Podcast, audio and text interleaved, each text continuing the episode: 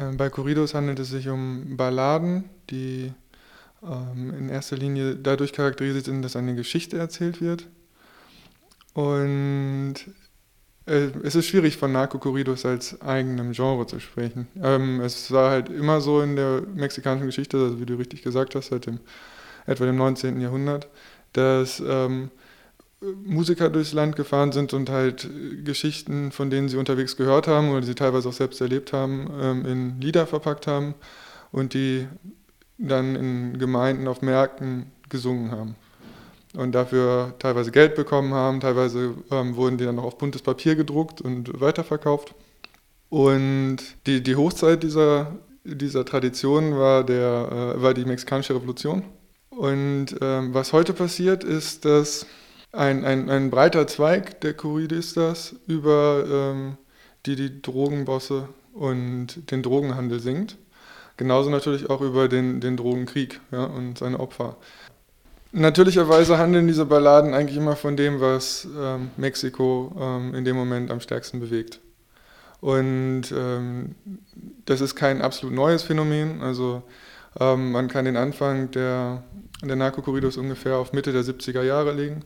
Das Ganze entsteht natürlich halt in dem Umfeld halt von Mexikos Norden mit der Grenze und Wanderungsbewegung über die Grenze.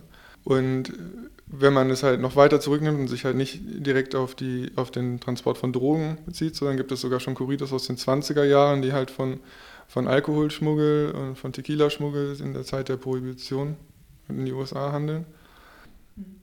Die Corridistas werden auch umgebracht. Von, äh, ja, von wem eigentlich und äh, aus, ja, aus welchen Gründen heraus? Also sind die tatsächlich Leute, die andere in Gefahr bringen können mit dem, was sie singen? Es, es, es gibt auf jeden Fall die, ähm, gegen viele Corridistas die Vorwürfe und viele, in vielen Fällen hat sich das auch bestätigt, dass es ähm, Corridistas gibt, die von Drogenbaronen angeheuert werden und Lieder über diese singen halt, weil ähm, diese sich davon versprechen, halt unsterblich zu werden durch, durch den Korridor. Das ist natürlich nicht nur eine Praxis, die Drogenbarone einnehmen, sondern ähm, es gibt auch Politiker, die Korridors über sich schreiben lassen. Genauso wie es ähm, andere Leute gibt, die das tun, ne? die weder mit Drogen noch mit Politik zu tun haben. Was daraufhin natürlich passiert ist, dass wenn man sich einen Drogenboss zum Freund macht, eventuell den Konkurrierenden zum Feind macht. Und ähm, deswegen ist zu beobachten, dass halt ähm, bei vielen Musikern äh, oder in, in vielen dieser Fälle, wo Musiker ermordet wurden, ein, eine Tendenz zu erkennen ist, dass, dass diese halt als Botschafter umgebracht werden. Also als Botschafter für das andere Kartell. Die spielen halt in der Region vom Kartell A und vertreten Kartell B und wurden dann umgebracht. Nun gibt es ja unter den Corridistas verschiedene Gruppen, die äh, einen ganz schön großen Bekanntheitsgrad auch erreicht haben mittlerweile. Also da sind zum Beispiel die Tigres del Norte, ähm, eine Gruppe, die es jetzt nun bereits schon seit über 30 Jahren äh, gibt und äh, die auch schon so lange zusammen sind und sich auch einen Namen verschafft haben. Auch die sind nicht ganz unbedarft äh, ähm, davongekommen und mussten, haben sich auch irgendwo in einem Kreuzfeuer befunden in den letzten Jahren. Äh, wie ist deren Situation momentan? Ja, also man kann sicher, also die Tigres del Norte sind die bekannteste Band Mexikos, würde ich äh, sagen. Ein Teil ihres Repertoires macht Narco-Corridos aus. Es ist auf keinen Fall so, dass ich das darauf beschränken würde. Und sie haben halt im Laufe ihrer Geschichte immer wieder Probleme gehabt. Ähm, da wird das vielleicht auch dann besonders mit der Zensur interessant. Es gab ähm, im letzten Jahr, also im Herbst letzten Jahres, einen Vorfall. Sie sollten bei der ja, bei einer Preisverleihung spielen. Also der ähm, Musikpreis Las Lunas del Auditorio wurde verliehen und sie sollten als ähm, Hauptakt am Ende spielen. Und ähm, kurz vorher war ein umstrittenes Lied von ihnen herausgekommen, La Granja, also die Farm, auf der, ähm, äh, also eine Art, die Band selbst bezeichnet es als, als eine Fabel, in der die aktuelle Situation Mexikos geschildert wird, auch mit starkem Bezug auf diesen ähm, Drogenkrieg der Band wurde halt nahegelegt, also es wurde ihnen gesagt, sie dürfen das Lied nicht spielen am Ende dieser Veranstaltung. Und daraufhin ähm, haben sie den kompletten Auftritt, also sie sollen drei Lieder spielen und die haben den kompletten Auftritt abgesagt. Im Nachhinein wurde halt von der, ähm, von der Seite des Auditoriums, halt, also wo sie hätten auftreten sollen, ähm, gesagt, das wäre nicht so gemeint gewesen. Ne? Und ähm, man hätte ihnen dann auch nachhinein erlaubt, alle Lieder zu spielen, aber da war es dann halt bereits zu spät. Und ähm, das Ganze hat halt eine sehr starke Debatte ausgelöst halt über Korruption. Weil was nämlich auffällig ist, und in, in dem Zuge ist vielleicht sogar noch interessanter, dass ähm im Januar diesen Jahres ähm, wurde ein ähm, Mitglied eines Drogenkartells festgenommen, der, ähm, so steht es zumindest in den Medien, an der ähm, Exekution von über 30 Menschen beteiligt war. Und der im Nachhinein seine Motivation halt in, diese, in dieses Drogenmilieu einzusteigen, ähm, genannt hat, ähm, ja, ich, ich wollte, dass man nur in Corrido in mich schreibt. Ja, ich war ein großer Fan von Narco-Corridos und ich wollte selber. Die, diese Aussage hat dazu geführt, dass ähm, die, die Narco-Corridos im Prinzip verantwortlich gemacht wurden also für den Einstieg ähm, in, die, in die Kriminalität von vielen Jugendlichen.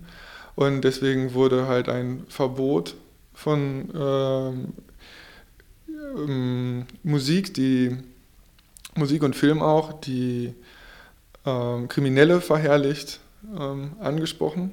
Und zwar sollen die, ja, sollen halt Narkokorridos, genauso wie Narkofilme, ähm, mit und deren Verbreitung mit bis zu drei Jahren Haft bestraft werden.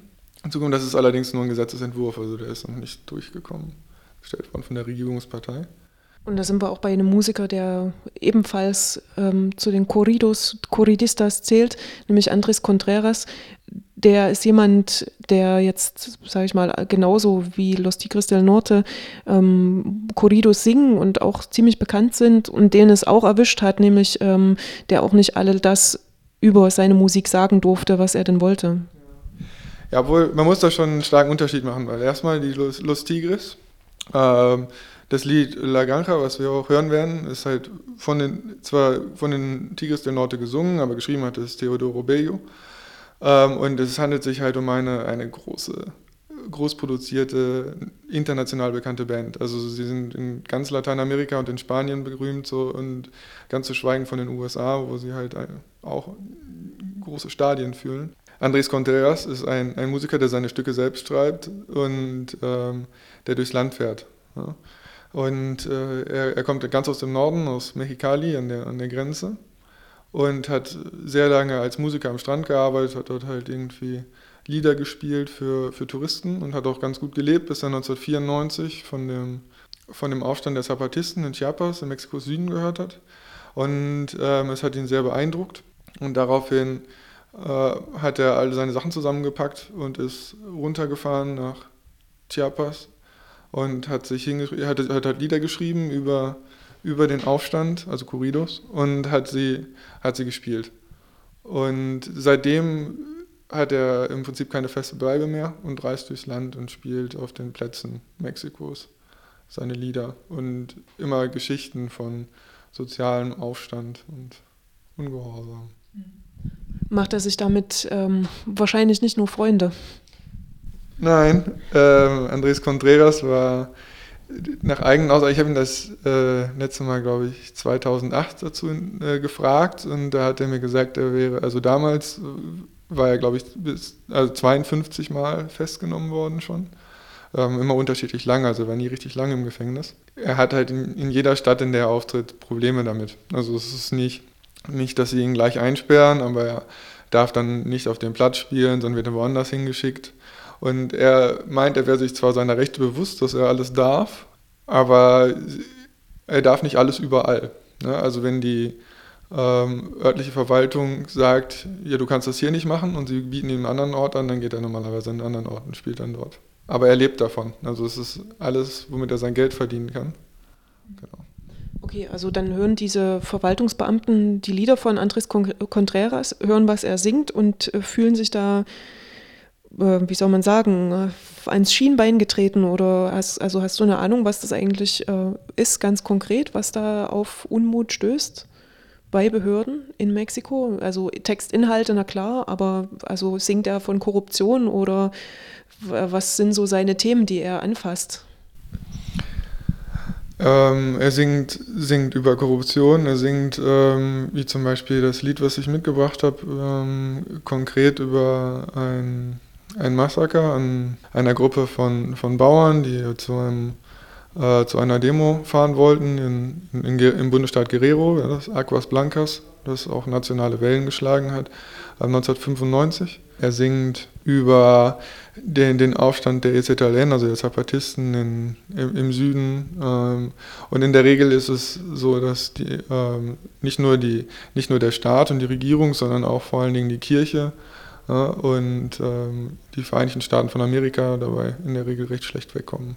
André Contreras hat, nehme ich mal an, einen gewissen Anspruch auch, vielleicht als Botschafter aufzutreten. Gibt es da so eine ganz explizite politische Haltung, die er auch versucht, ähm, weiter zu verbreiten im Land? Also ist das so ein, auch ein Auftrag, äh, wie er Musik auffasst? Ja, also bei Andrés Contreras ist es ganz klar so, dass, es, dass, die, dass der politische Gedanke seine, seine Grundmotivation darstellt.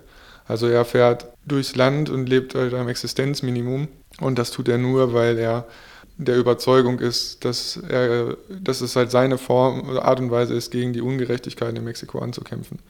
Also er sagt auch ganz bewusst, dass er Lieder wie zum Beispiel, also er bezieht sich dann natürlich auf die Narco-Corridos, also dass er keine Lieder über ähm, Mörder singen möchte ja, und denen er Mörder hochlobt, sondern er möchte halt Lieder gegen die Ungerechtigkeit singen.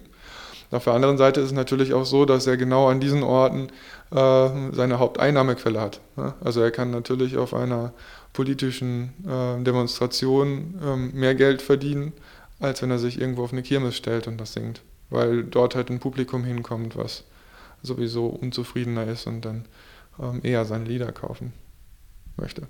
Gibt es, ähm, so was du weißt, andere Corridistas oder auch Musiker in Mexiko, die, denen es ähnlich geht wie Andres Contreras, also die für die Musik, für die Lieder, die sie spielen, ähm, kurzzeitig inhaftiert werden, in Haft genommen werden oder, sage ich mal, von den Plätzen, an denen sie ihre Gitarre auspacken, vertrieben werden?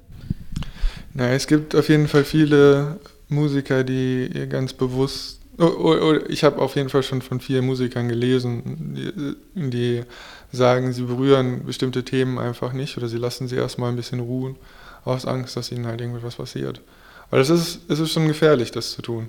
Häufig kommen Corridos erst Jahre später raus, was eigentlich dem Grundgedanken widerspricht, dass es halt immer aktuell ist. Es ist, es ist ja nicht nur die Regierung, mit der man Probleme bekommen könnte in solchen Fällen, sondern wenn man zum Beispiel gegen die katholische Kirche etwas sagt, ähm, dann macht man sich häufig auch ziemlich viele Leute aus dem Publikum zum Feind. Also es ist halt ähm, häufig so, dass Andres Auftritte in wilden Diskussionen enden. Ähm, und das dann nicht nur mit der Polizei, sondern auch mit anwesendem Publikum, zivil, zivilem Publikum.